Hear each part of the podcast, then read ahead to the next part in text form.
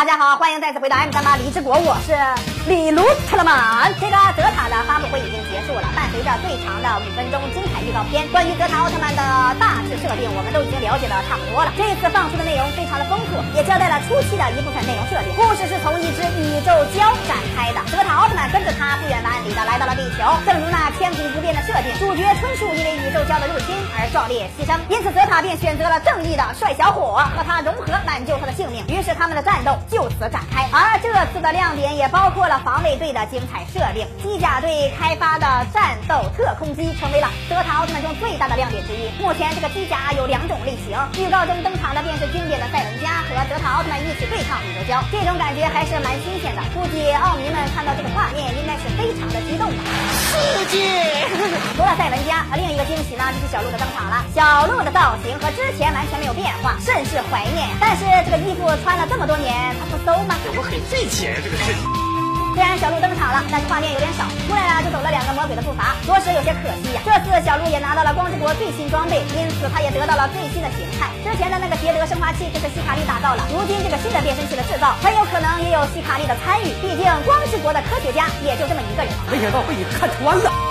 这次小鹿和姚红相遇，估计还会擦出激情的火花。两人的腰间都掐着变身器的盒子，所以一见面肯定会相见恨晚，还有一些聊不完的话题。而且一起聊李动漫的优质内容，那家伙一晚上彻夜难眠呀！你要脸不要脸？小鹿因为也需要使用泽塔升华器变身，所以其实力也发生了变化。目前从预告中我们可以看到一种形态，也就是银河出生的形态了。使用新生代的力量变身，从造型上来看还是非常霸气的，不亚于捷德奥特曼之前的那几大形态了。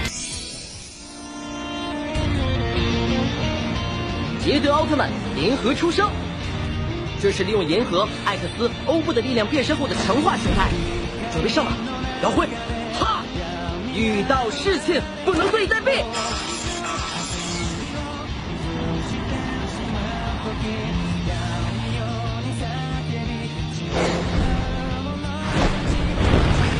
哎，你还挺帅气的嘛！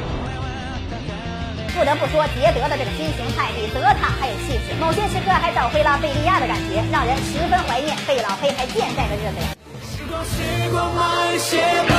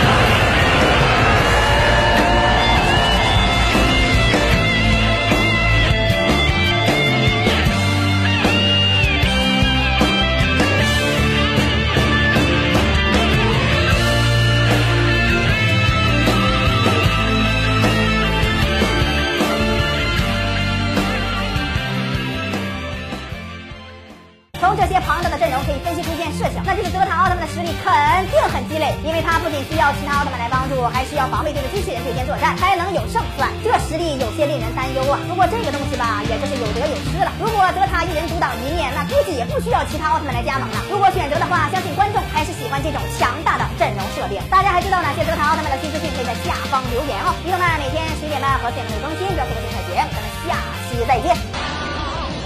德塔，拿着这个去吧。